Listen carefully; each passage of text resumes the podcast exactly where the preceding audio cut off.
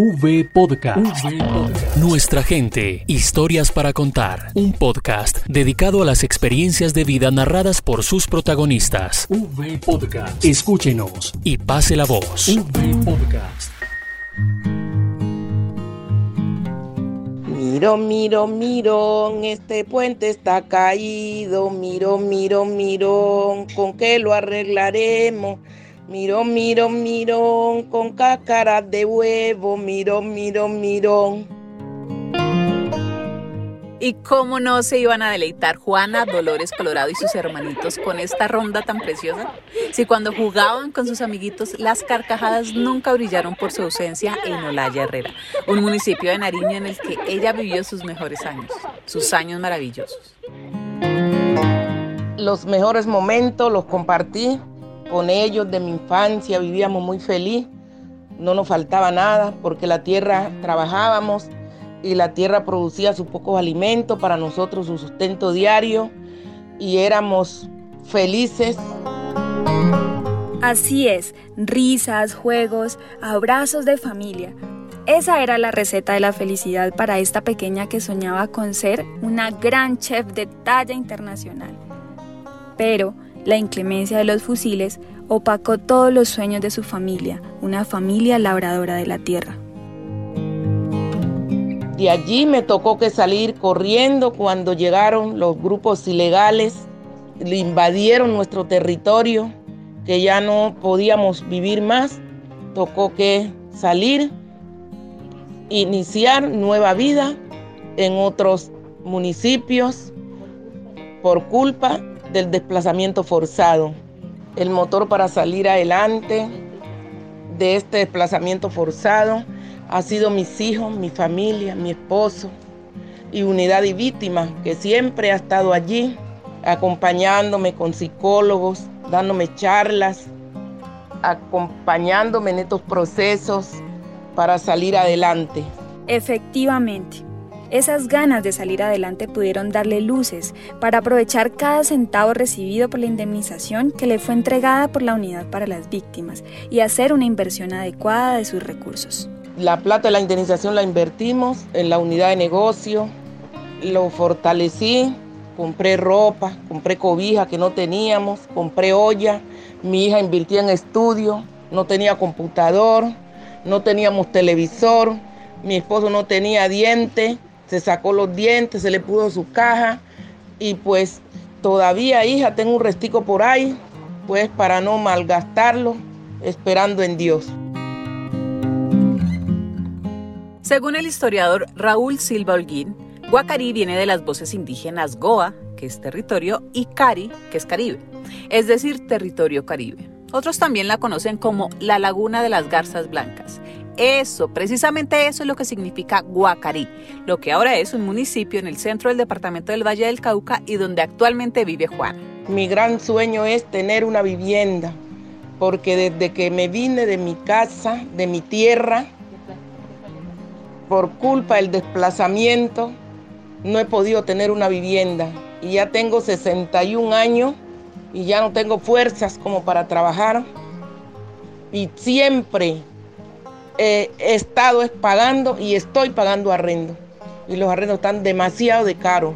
Entonces las fuerzas se van desgastando. Y yo cuando esté más vieja, ¿dónde voy a quedar? En la calle. Si no tengo una vivienda, ¿dónde vivir? Entonces yo espero y aspiro que por favor me colaboren con esa vivienda. No importa el lugar donde me la den, donde me salga. Ese es mi gran sueño porque yo tenía mi vivienda en mi tierra. En su sangre lleva el sabor y el amor por las recetas de sus ancestros.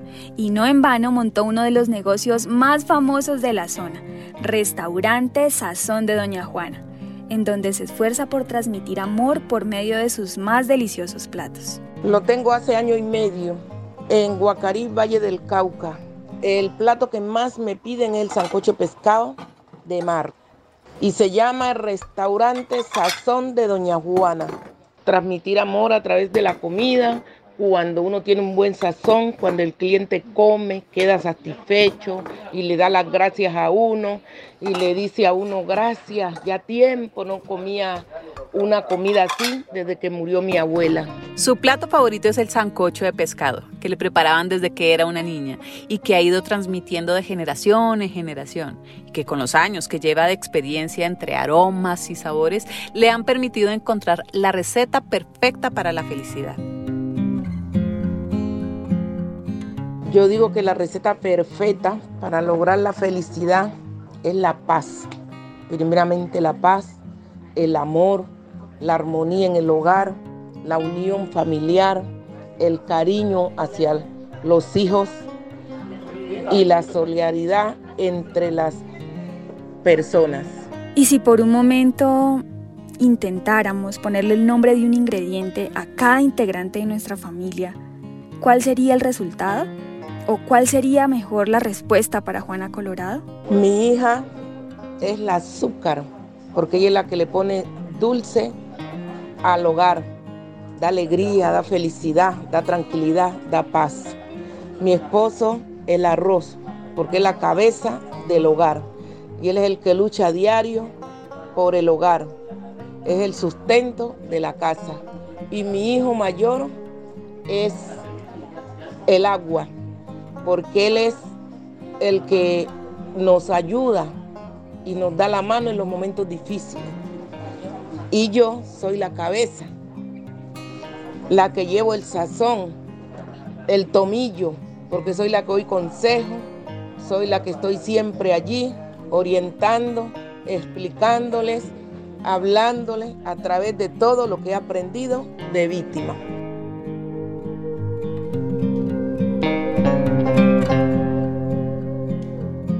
¿Cuántas pizcas de comprensión necesitaríamos para ayudar a las víctimas del conflicto armado? ¿Cuántos gramos de benevolencia tendríamos que aportarle nosotros a la sociedad? Habrá que cernir y cernir toda esa indiferencia que nos intenta carcomer para rescatar la bondad que queda en el interior, que queda en el fondo y aderezarla con mucha dulzura para construir así una Colombia en paz.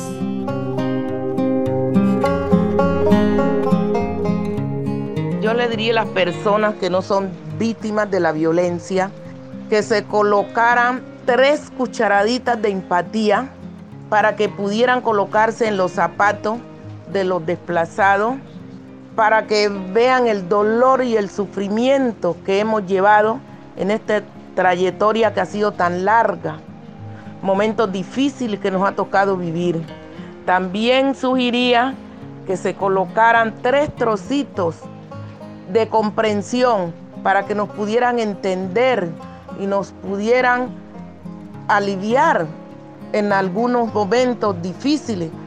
También sugeriría que tuvieran medio vasito de amor hacia el prójimo para que pudieran extenderle la mano a muchos que lo estamos necesitando.